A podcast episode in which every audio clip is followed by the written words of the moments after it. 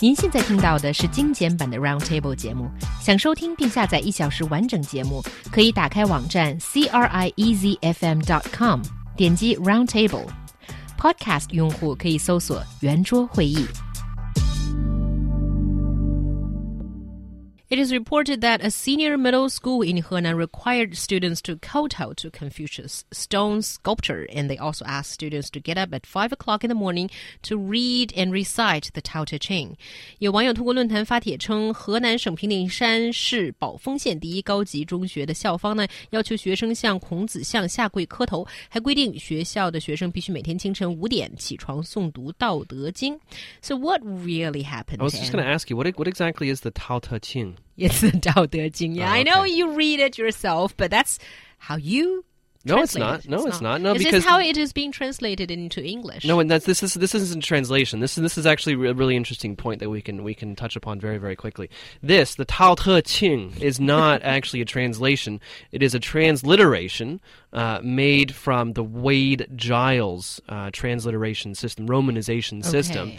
Uh, that has proven to be amazingly misleading when it comes to uh, Westerners and foreigners pronouncing uh, Chinese. The thing is, actually, it's, it says it's a T, but within the Wade Giles system, that should be pronounced as a D. Who knows why they made it into a T? But in the Wade Giles system, again, that should be pronounced as a D. But people see T and they and they say, oh, it should be T. Right? It's like the TS, for example, the TS that for you know that we see on Qingdao bottles is within the Wade Giles system it, it is supposed to be pronounced as the ch sound, Qing, Qingdao, right? I But see. for some reason they chose to spell it with a Qing. ts. Who knows why? Well, that was old-fashioned pronunciation being put into Transliteration. trans- transliterated. Romanization. Yeah. Um, okay, so can we come back to the story then? Sure. Great, thanks, John. So basically, it seems like the school is saying one thing and the the students are saying another. The school is saying that it's not a requirement. We're not um, forcing the students to to kowtow, to to kneel down and use your forehead to touch the ground towards uh, the Confucius statue, but uh, and, and also re- reciting and reading uh, Dao De Jing. But uh, the students are saying that that's exactly what's being required of them. And does it? Well, I think it's not really all that difficult to understand why the school wants to do this. Probably to promote traditional Chinese culture, classics. That's supposed to be good for you.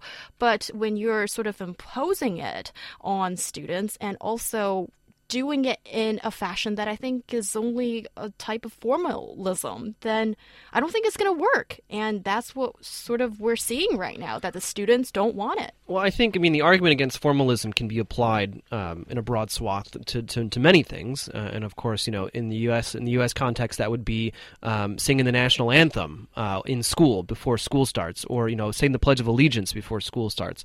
Uh, and this, this happens in China as well, you know, um, with, with the Chinese flag. That's a type of formalism, too. And so we have to be careful when we're talking about formalism, um, because formalism across the board obviously is not all that bad. Um, I think that, that, that here also we need to be very, very clear that the kowtow um, only happens before cultural events, and that this this picture that's now circulating actually was taken uh, last year. So this is not something that you know, oh, it's just happening and and and the kids hate it. Well, it's happened before, and it probably was not that big of a deal uh, until media somehow got got their hands on this photo and said, oh, this must have something to do with feudal ideology or or something like that. Um, also, it's they're not just reading the Tao Te Ching; they're also reading the classic of filial piety, the Xiao, Xiao Jing, I think it's called, um, and which is obviously much much more related to Confucianism, uh, to Confucius than than uh, than the Tao Te Ching, because even historically, Taoists and Confucius, Confucianists have been at odds for, for a long, long time.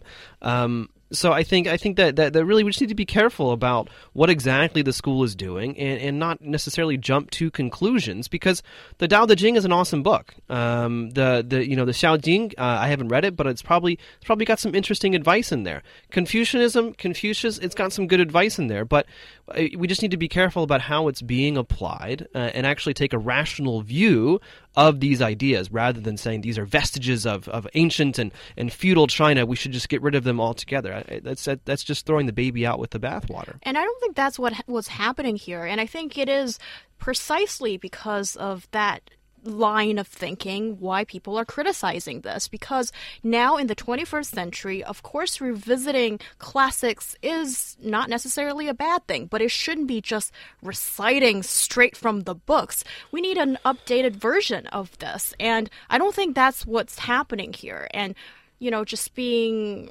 when students are still trying to recite these thousand year old things without a modern interpretation, I think maybe is same- not is not a good idea. But the same thing can be said about all all aspects of Chinese education, right? I mean, I mean, people, st- I mean, kids still have to recite uh, passages in English. They still have to recite passages in, in, in Chinese for their tests and, and things like that. They need to memorize and then re and recite. And so, in that sense, it's not again, it's not just about traditional culture. It's not just about these these these, these ideas or the books in and of themselves or the way that they're being taught. Here, again, we're looking at all of Chinese education and the problems therein. Yeah, but with other things in Chinese literature and uh, linguistics that's being taught in China, it's about specific passages and uh, the embodiment of certain ideas, but not really the whole book. When the whole book is just being sort of thrown at you, I just don't think that makes any sense anymore. I think the Well, teachers it- probably need to, you know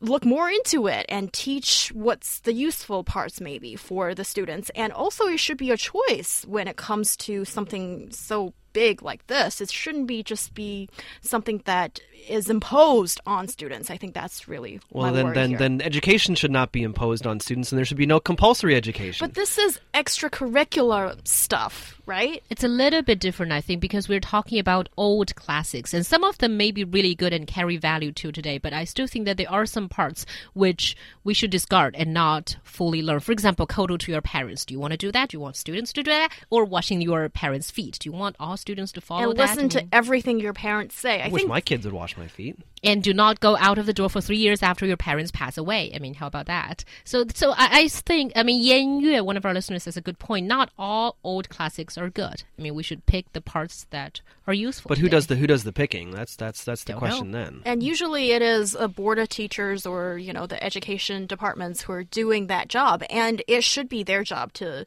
to to, to look into this, I suppose. But also when you see like so many students just kneeling down in massive groups, I really think this is formalism. This is only one small thing that is very superficial of what traditional Chinese culture means. Well, I mean, I think that, I think that you're you're you're not wrong, but then the question, but I'm not sure if the Chinese educational system is is equipped to um, you know deeply impress upon students certain types of, of moral or ethical values. Because really i mean fundamentally what, what we look at what we see in schools um, perhaps it's not what we want but what we see in schools is is is the, the, the creation and the reinforcement of many social norms. Um, and so and so really right now unfortunately confucianism taoism or whatever they're not part of our social norms. And i think that's really kind of what we're what we're butting our heads up against is that this is so uncommon. This is so out of the ordinary, uh, whereas 500 years ago it would not be.